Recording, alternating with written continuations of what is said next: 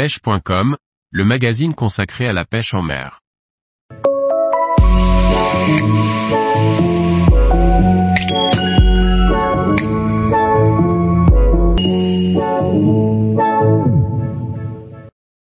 Ouverture de la truite, n'oubliez pas les jerkbaits coulants Par Antonin Perrotte Duclos. L'ouverture de la truite approche, vos boîtes sont garnies de leurre, et il n'est pas facile de choisir le bon. Souvent oubliés, les jerkbaits coulants permettent d'atteindre des zones peu prospectées par les autres pêcheurs. Pour commencer, tout comme ses confrères flottants et suspending, le jerkbait coulant est un type de poisson nageur qui a su faire ses preuves dans le monde de la pêche à la truite. L'efficacité des modèles coulants provient de l'action que possède le leurre lors d'une pause.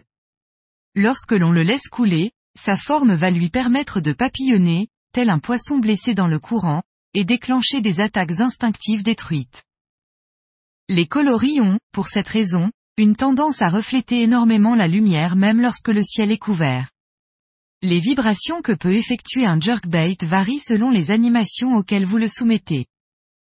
Le linéaire, qu'il soit lent ou rapide, permet de prospecter différentes couches d'eau en fonction du temps que vous laissez au leurre pour couler. Mais la technique d'animation dans laquelle ce leurre excelle est bien évidemment, comme son nom l'indique, le jerking. Que vous préfériez le jerking doux ou agressif, il est très important d'observer des temps de pause les plus longs possibles entre chaque série d'animations. Vous pouvez donc jerker le leurre 3 à 4 fois puis le laisser, fil détendu, planer à la descente c'est à ce moment précis que la touche va se faire sentir. Surveillez bien votre fil à la surface pendant que le leurre coule pour éventuellement détecter la touche avant de la sentir dans la canne. Il est parfois difficile avec des leurres durs de pêcher très creux. Les gros trous d'eau deviennent donc impraticables et nécessitent l'utilisation de leurres souples. Bien évidemment, si tous les pêcheurs passent des leurres souples dans le même trou, les poissons y deviennent éduqués. Le jerkbait coulant, suivant les vitesses de descente des modèles, peuvent permettre de pêcher au-delà de 6 mètres de profondeur, là où aucun pêcheur n'a réussi à passer un leurre dur. Je vous conseille fortement d'utiliser les jerkbait coulants au lever du jour, lorsque les verrons et autres poissons fourrages vont transiter entre la bordure et le milieu de la rivière.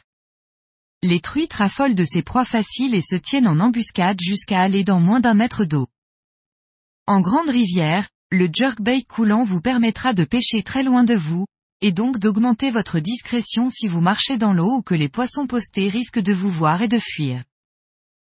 Tous les jours, retrouvez l'actualité sur le site pêche.com. Et n'oubliez pas de laisser 5 étoiles sur votre plateforme de podcast.